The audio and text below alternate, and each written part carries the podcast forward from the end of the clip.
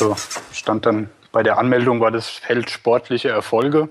Ich habe nicht wirklich was damit anzufangen gewusst. Mein letzter sportlicher Erfolg war die Siegerurkunde bei den Bundesjugendspielen 1980. Pegasus Podcast. Expeditionen mit den Ohren. Auf pegasoreise.de. Dies ist der Pegaso Podcast, Ausgabe 41. Es ist Mai 2013. Ich bin Claudio und bin verbunden mit Ernie Trölf. Grüß dich, Ernie. Hallo, Claudio. Du warst am letzten Wochenende auf der Bacher 300, oder wie wird das ausgesprochen? Bacher, Bacher ist richtig, ja. Ah ja. Das ist eine Genau. Rallye-Veranstaltung, ne? Richtig. Die einzige in Deutschland, glaube ich, mit äh, Roadbook-Navigation. Ja, und da bin ich einfach mal so blindlings irgendwie reingefallen. Ja, ich habe auf deinem Blog gelesen, irgendwie, du hast so geschrieben, äh, ich habe keine Ahnung von Navigation, keine äh, Enduro-Erfahrung, keine Wettbewerberfahrung und keine Ahnung, äh, welches äh, Motorrad ich fahre. Und äh, trotzdem bist du, hast du dich auf dieses Abenteuer eingelassen. Ja, genau. Und? Ja, es war sensationell. War super gut. Äh, Ja, beschreib das nochmal. Ähm, das ist in Sachsen irgendwo, ne? Ja, ist in der Nähe von äh, Leipzig. In so einem riesigen ähm, Tagebau, Braunkohletagebau. Und da findet diese Bacher statt und gleichzeitig auch noch ein, ein 24-Stunden-Rennen mit, mit Motocross. Und ja, es sind so verschiedene Veranstaltungen zusammen. Relativ großer Event. Ja. Und ist äh, richtig schön da, ja. Ja. Ja, ich habe äh, gesehen, irgendwie, da fahren nicht nur Motorräder, sondern äh, Autos, Quads, ähm, äh, LKWs. Das ist eine riesen, riesen Richtig, Ding, ne? ja. ja, genau. Es war auch meine größte Sorge, dass wir alle zusammenfahren. Äh, glücklicherweise war es nicht so. Also Mot Motorräder und Quads fahren zusammen und dann mittags fahren dann LKWs und Autos. Also nicht wie bei der Dakar, dass dann irgendwie von hinten auf einmal so ein 7,5 Tonner angerauscht kommt mit 170. Ja, genau. Ich, äh, genau, Dakar ist ja irgendwie so dieses, dieses äh, ja, einerseits Abenteuer, aber andererseits auch Horrorbild, äh, wo, wo die sich auch mal gegenseitig anfahren. Das war dann nicht. Nee, war da nicht so. Ganz im Gegenteil, ich war überrascht, wie selbst die Leute, die wirklich mit, mit Siegerambitionen da rumgefahren sind, ähm, wie hilfsbereit alle waren. Also wenn du da mal irgendwo gestanden hast am Rand und hattest eine Panne, bist nicht weitergekommen. Es hat so gut wie jeder angehalten, geguckt, gefragt, ob was in Ordnung ist. Also hatte mit dem Kampf, was man bei der Dakar als man sieht, hatte das nichts zu tun. Ja. Aber es ist schon ein Wettbewerb, ne? Ist schon ein Wettbewerb, jawohl. Wie wie bist du auf die Idee gekommen, äh, dich da anzumelden und mitzufahren? Äh, Wie, wie schon so oft alles äh, durch einen gedankenlosen Tweet entstanden. Ich habe Twittern ist gefährlich, ne? ja ja, das ist aber auch aber auch immer wieder schön, was sich so für Aktionen da dann ergeben. Und so war es auch diesmal. Ich habe die, die Seite entdeckt, fand die Veranstaltung ganz interessant und habe dann irgendwie einfach so bei der Arbeit so nebenbei getwittert. Die Veranstaltung könnte man mal im Auge behalten, ist ganz interessant. Damit meinte ich eigentlich, dass man mal hinfahren könnte, sich das anschauen, nicht mitfahren. Dann hat sich aber so ergeben, dass der alte Krieskram, mein Twitter-Kollege, Twitter-Kumpel, zu dieser Zeit gerade mit der Dakar-erfahrenen Tina Meyer in Laos unterwegs war. In Laos. Ja, die haben da eine geführte Tour gemacht. Hey. Die Tina mit ihrem Dirt, Girl, Dirt Girls Camp und äh, Moto 1203 war da noch dabei, der Jochen Vorfelder. Die haben Genau. da eine, eine Ja. schöne Enduro-Tour organisiert gehabt. Ja, Ja, Tina Meyer, äh, die würde ich auch gerne mal so als Interviewpartnerin haben. Die ist 2011, glaube ich, äh, und, und 2010 auf der Rallye Dakar mitgefahren. auch, ja, insgesamt viermal. Oh. Und Ja. ähm, 2011, glaube ich, hat sie dann das erste Mal auch die Dakar beendet. Was ja alleine schon eine, eine Riesenleistung ist, Jo. da ins, da ins Ziel zu kommen. Jo, Respekt. Ja, und die Tina hatte das dann mitgekriegt, dass der, der Marc, der alte Kriegskram und ich da uns das mal anschauen wollten. Und wie es der Zufall so wollte, war sie gerade dabei, mit ihrem Dirt Girls Camp ähm, da ein, ein Team zusammenzustellen. Mhm. für, die, für die Barra 300. Und ähm, zwar war das so ein rundum sorglos Paket. Das heißt, Tina hatte sich gekümmert schon um Mechaniker, um Leihmotorräder. Sie selbst war dann als, als Teammanagerin und Trainerin mit dabei und hat uns da eben angeboten, da mitzufahren. Ah, jo. Das heißt, ihr seid als Dirt Girls mitgefahren? Wir sind als Dirt Girls ah, mitgefahren, genau. Wir, wir waren, so manchen Tweet. wir waren Mädchen ehrenhalber über das Wochenende, deshalb ähm, auch Erna 12 für vier Tage. Ah, okay, hey. Ja gut, aber wie, wie hat das funktioniert mit der Vorbereitung? Also ne, gerade wenn du sagst, äh, du bist eigentlich gar nicht so ein Enduro-Offroad-Fahrer. Ja. Ja, es, es, gab eigentlich keine Vorbereitung. Also ich war natürlich erstmal total euphorisch, wie ich dann gehört habe, hey, ich kann da einfach mitfahren, ja, und die Tina macht das da. Da habe ich mich direkt mal angemeldet und nachdem die Startgebühr überwiesen war, habe ich angefangen, mich genauer mit dem Thema auseinanderzusetzen. Und das war schrecklich. Also so ein bisschen wie wenn es dich irgendwo zwickt, ja, und du fängst an, in, in Google zu suchen, was, was könnte das sein. Zum, zum Schluss bist du todkrank. Mhm. Ja, so ging es da auch. Also ich habe dann, dann festgestellt, so verdammt, das ist ja mit, mit Roadbook-Navigation und das ist ja schon richtig Wettkampf und herrje, was, was hast du da gemacht? Ja. Mhm. War und wahrscheinlich besser, dass du dich erst angemeldet hast und dich dann informiert hast. Auf jeden Fall, ja. Sonst hätte ich mir das noch dreimal überlegt, wahrscheinlich. Ja. Bei der Teamvorstellung habe ich da mal so durchgeguckt, was haben sich da sonst so für, für Teams und Fahrer angemeldet. Da standen überall irgendwelche Rallye-Erfolge von Touareg Rallye und Breslau Rallye und sonst was. Jo, also stand dann bei der Anmeldung war das Feld sportliche Erfolge. Ich habe nicht wirklich was damit anzufangen gewusst. Mein letzter sportlicher Erfolg war die Siegerurkunde bei den Bundesjugendspielen 1980. Habe ich dann auch so angegeben. Ähm, ja. Insofern war es tatsächlich gut, dass, wir, dass ich mich da erst angemeldet hatte. Mhm. Das heißt, du hast vorher auch gar nicht trainiert. Du bist, glaube ich, äh, mal durch Island gefahren, ne? Genau. Mit dem, mit Kurze zusammen. Genau. Das ist auch bis dahin meine einzige Enduro-Erfahrung gewesen, ja, mit der 35 Jahren alten XT 500 mit Übergepäck durch Island fahren. Mhm. Mehr habe ich noch nicht abseits der Straße erfahren bis, bis zur Sache. ja, ja ich, ich bin eigentlich auch nicht so ein äh, Offroad-Fahrer, obwohl mir das großen Spaß macht.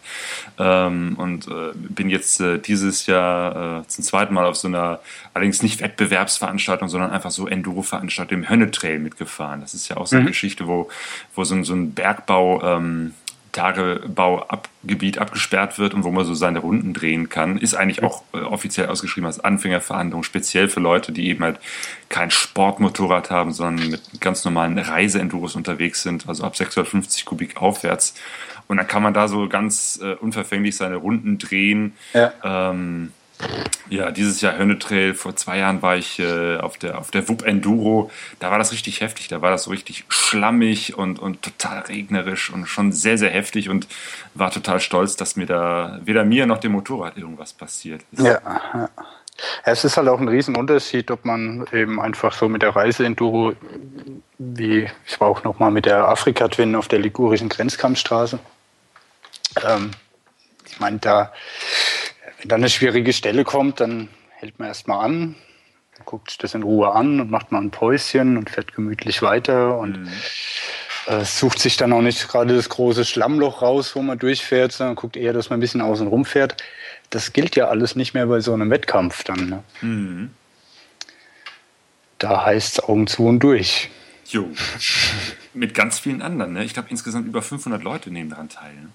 Insgesamt 500 äh, Leute. Motorradfahrer waren es ähm, 150 Teilnehmer rund. Ähm, aufgeteilt in zwei Klassen mit Motorrädern über 180 Kilo und eben die leichteren Sportenduros. Mhm. Wie warst du unterwegs? Ich hatte auch eine, eine, eine leichte Enduro, also eine kleine KTM, eine 450er auch vorher noch nie wirklich auf sowas draufgesessen und gefahren, also mal kurz angetestet. Ja, dann ging es da direkt mit los.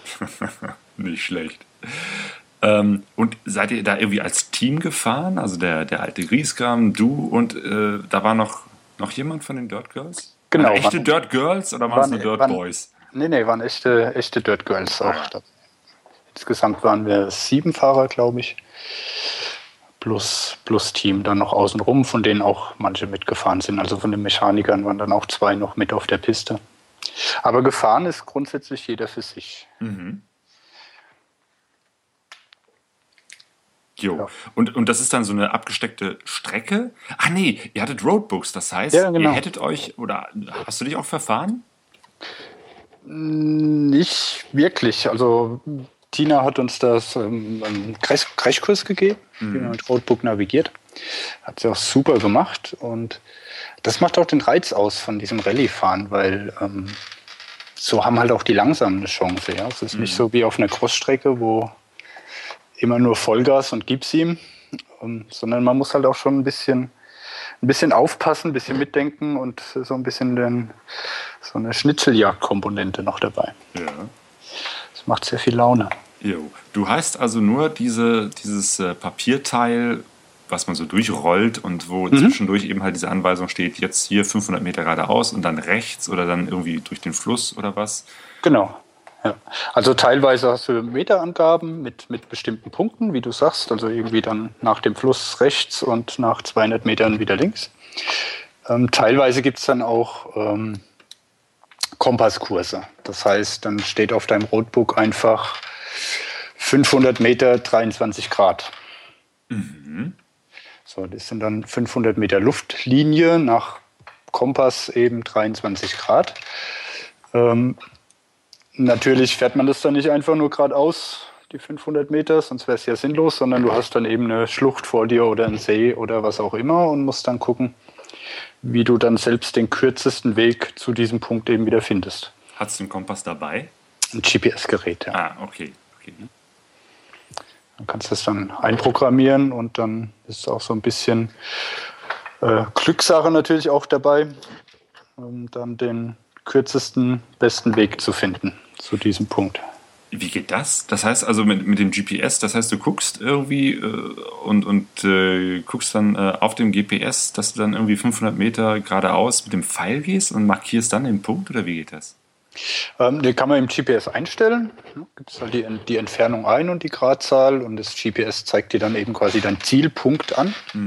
Aber der nicht Luftlinie dann. mit der Luftlinie, genau. Ja, okay, und Eben- dann musst du eben gucken, wie das in der Realität ist und wie du dann um den See oder den Hügel fährst. Ganz genau, ja. Ah, okay. Ja, sowas habe ich noch nie gemacht. Also das äh, gibt noch so Ja, viel ist- zu lernen mit dem GPS. Ich kenne das eben halt nur wirklich, ich habe das bisher immer nur wirklich als, als echtes Navi genutzt, wo ich gesagt habe, da und da will ich hin, Mhm. äh, zeig mir die Straße, zack und los. Ja, so ähnlich ging es mir auch. Ich habe es ähm, hauptsächlich benutzt, um meine Touren aufzuzeichnen, dass ich hinterher mal gucken kann, wo ich überall war. Oder als Kompasshilfe, aber wirklich auseinandergesetzt hatte ich mich bis dahin auch noch nie mit dem Teil. Also das galt es dann auch noch zu lernen, wie man das Ding bedient. so mal ebenso. Wie hast So du das gemacht? eben. Irgendwie einen, einen Tag vorher, eine Woche vorher? Nö, dort. Vor Ort. Ach so, okay. Mal eben kurz hier so. Ja, genau. Ich, ich wusste ja gar nicht, dass es sowas gibt. Ja. Also mit dem, mit dem, ich wusste wohl, dass man ein GPS-Gerät mitbringen soll oder eins, eins am Motorrad haben muss. Aber warum und was hinter diesen Kompasskursen steckt, das ähm, habe ich erfahren irgendwie dann abends um 8, 9 vorm Start. Und habe mir dann schnell Spickzettel geschrieben, wie man das äh, dann bedient mit dem GPS. Oh, okay. Obwohl andererseits beruhigend, dass es auch so schnell funktionieren kann. Also ich, ich Ja. glaube, ich muss mich auch mal ein bisschen mehr in diese äh, GPS-Navigationswelt ähm, Welt reinarbeiten oder vielleicht mal irgendwie so einen Kurs besuchen, weil ähm, ja, da gibt es eigentlich noch so viele Dinge, die man mit so, so einem Teil machen kann. Ich habe mir jetzt gerade ein neues besorgt. Mein altes hatte ja immer diese Steckerprobleme. Jetzt habe ich so eins mit so einem fetten Rundstecker und ähm, Genau, habe jetzt auch eins, wo mehr Punkte drauf passen. Also vor, letztes Jahr waren wir in, in Portugal und äh, da habe ich über das Netz zum Beispiel von einem äh, portugiesischen Offroad-Fahrer äh, so eine äh, tolle ähm, eine Route bekommen, so über das Internet der geschrieben hat. Hier ist eine Route, da kannst du komplett von Norden Portugals bis in den Süden einmal alles nur auf Nebenstrecken auf Offroad-Strecken fahren und mhm. ich dachte, super. Äh, und dann stellte ich fest, wenn ich, da habe ich versucht, mich da mal reinzufriemeln und das irgendwie aufs, aufs GPS zu übertragen. Das ging nicht, weil es einfach zu viele Punkte waren. Ja. ja. Solche Sachen, das sind eigentlich tolle Gelegenheiten, wenn, wenn jemand irgendwie im Netz, und da gibt es ja ganz viele Menschen, die da irgendwas mit GPS machen, einem so einen Tipp geben. Aber dann muss man eben halt damit umgehen können und wissen, wie das funktioniert. Ja, richtig. Wobei ich glaube, das GPS noch nicht, wenn man wirklich Routen nachfahren will, ja, braucht man eben da schon einen großen Speicher. Mhm. Ich finde es immer schöner, einfach nur die ähm, Wegpunkte einzuprogrammieren und dann auch so ein bisschen selbst den Weg dahin zu, zu suchen und zu finden. Mhm. Auch auf Reisen. Ne? So ein bisschen ja. mehr der Abenteuerfaktor für mich, ja. als jetzt einfach nur der Route hinterher zu fahren. Ja. Also dann per Luftlinie zu wissen, okay, ich muss da genau. und jetzt gucke ich mal, wie das in der Realität aussieht und wie ich genau, ja. welcher Weg unterwegs interessant aussieht und sich dann anbietet. Ja. Mhm. Okay, auf der Rallye. Rallye, ihr seid gestartet, hattet eure äh, Punkte auf der, auf der Karte bzw. auf dem Roadbook mhm. und dann bist du losgebraust. Auf dem Motorrad, auf dem du vorher noch nie gesessen hast. Äh, genau. also, wie du kannst dir vorstellen, natürlich mächtig aufgeregt. Ja, man muss eine halbe Stunde vor dem eigentlichen Start, muss man beim Vorstart sein. Und das war eine schlimme halbe Stunde. Gab es dann auch so richtig Anweisungen, nochmal letzte Infos an die Fahrer und, und irgendwelche Rituale, Startsignale? Wie, wie, wie sieht das aus?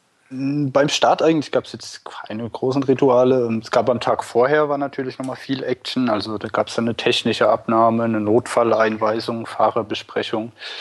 Äh, da war schon nochmal viel Trubel und mhm. da wir ein riesen Unwetter hatten, ähm, wurde dann auch nochmal das Roadbook geändert.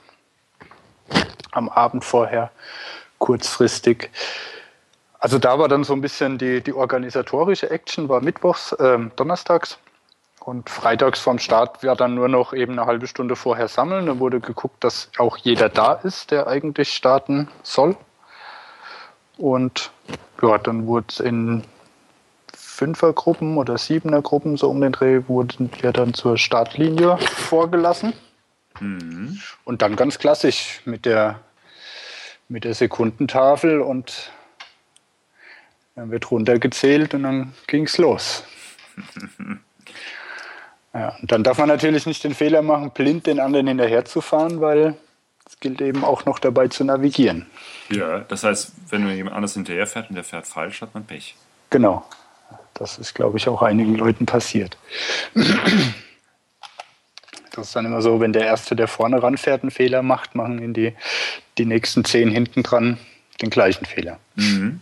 Wie bist du gefahren? Wie ging das so? Wie, wo warst du da unterwegs? Das war jetzt, war das jetzt eine, eine Runde im äh, Tagebau oder wie sah das aus? Ähm, ja, es waren mehrere Runden. Ich glaube, am ersten Tag waren es um die, uh, jetzt weiß ich gar nicht, 40 oder 80 Kilometer pro Runde. Ach, das ging auch noch über mehrere Tage. Ja, das waren zwei Tage, genau. Ui. Zwei Wertungsprüfungen mit jeweils vielen verschiedenen Checkpoints dann auf dem Weg. Das heißt, man fährt dann, also muss natürlich, wird dann kontrolliert, dass man auch richtig fährt. Das heißt, alle paar Kilometer ist ein Checkpoint. Mhm. Wie wird das gecheckt? Also wird einfach die Nummer aufgeschrieben. Nummer 245 ist. Ja, wie gesagt, das, das ging dann so ein paar Kilometer und dann ähm, konnte man das Roadbook wieder zurückdrehen und dann in die zweite Runde fahren. Mhm. Es waren am ersten Tag waren es ähm, drei große, größere Runden und am zweiten Tag waren es dann sechs kleinere Runden.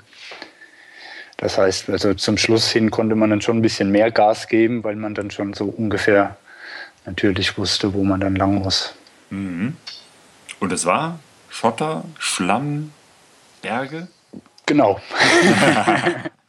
Von allem ein wenig. Aber hauptsächlich äh, dadurch, dass wirklich da ähm, donnerstags nochmal ein Riesengewitter war, hat sich das meiste in, im tiefen Schlamm abgespielt.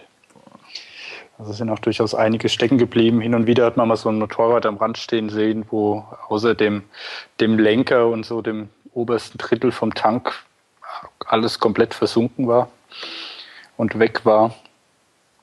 Also war dann auch schon eine große äh, Glückssache und man musste schon genau gucken, wo die anderen vorher durch die Pfütze gefahren sind, um da die richtige Linie zu finden. Ein bisschen mhm. weiter rechts oder links und mal weg.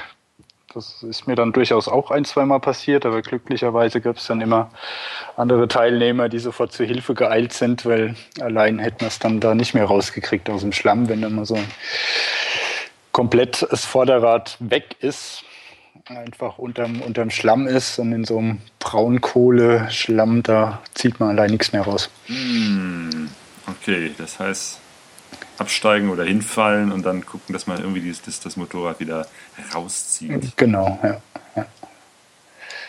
Ja, und hinfallen ist beim Schlamm natürlich nicht so schlimm, weil man fällt weich, mhm. ähm, aber dafür umso öfter. Ah, ja.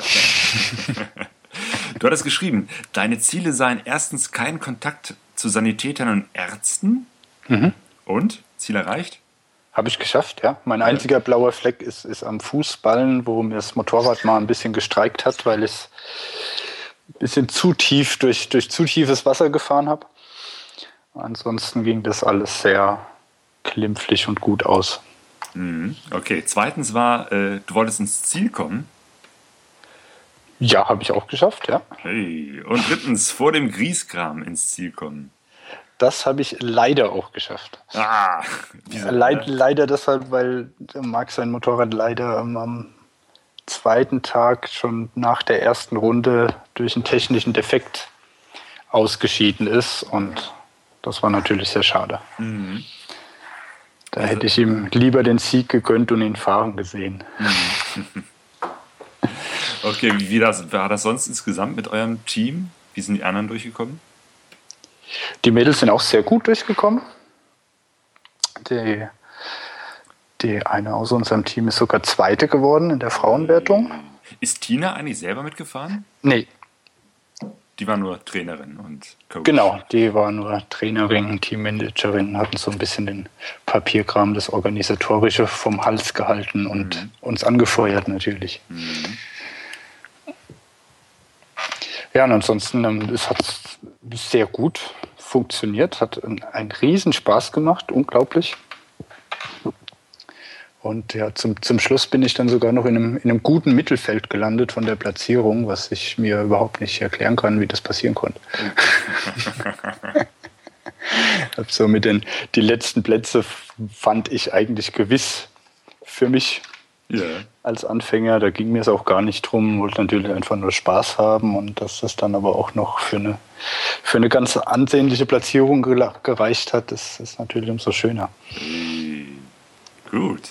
Ja, cool. Und hast du jetzt das Rallye-Fieber für dich entdeckt? Absolut, ja.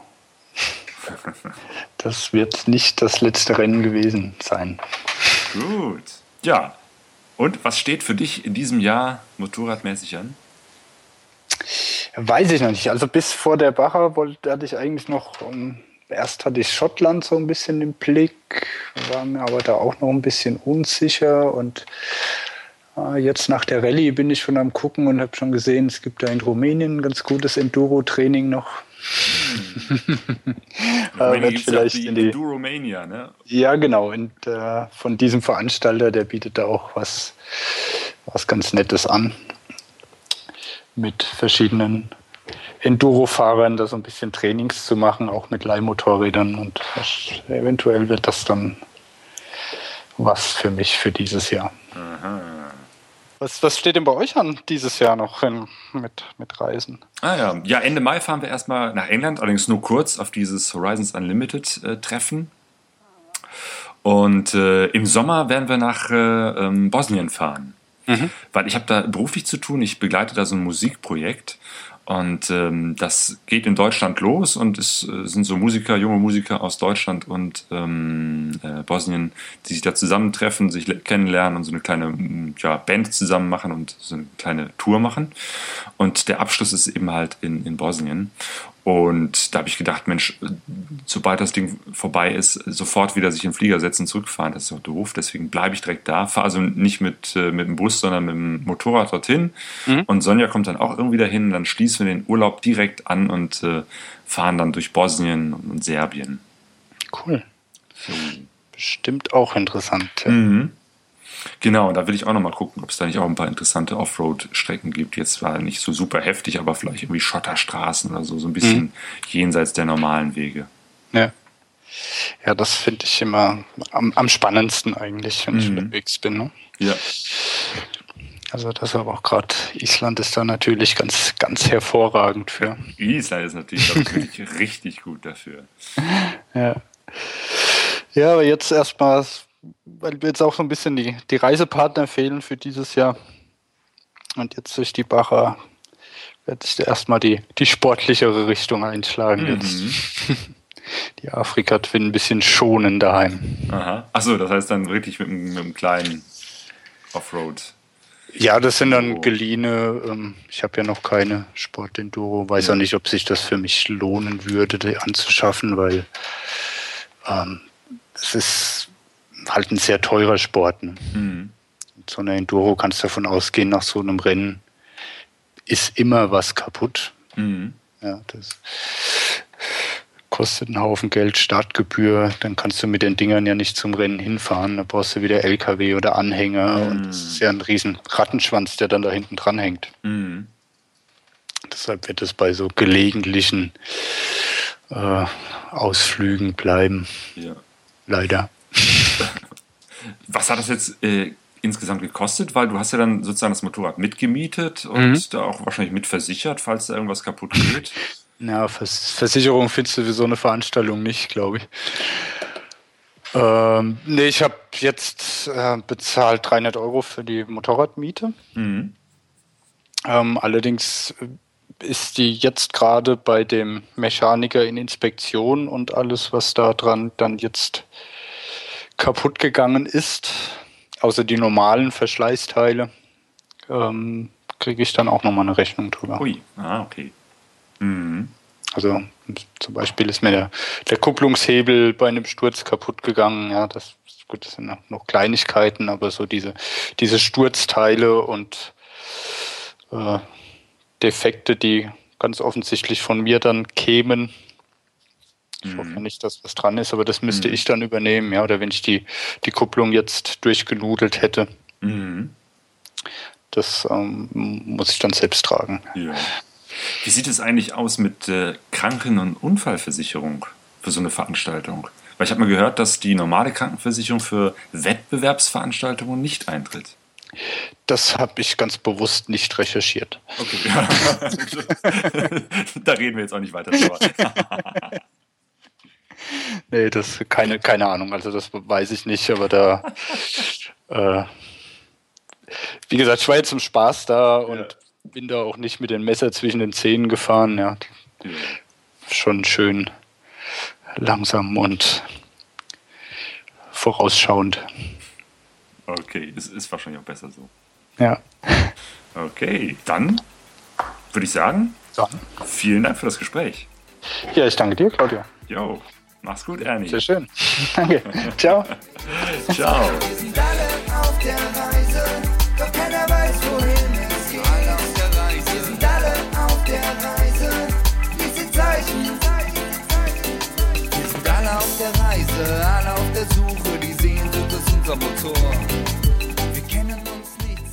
Motor. Wir kennen uns nicht. Pegasoreise.de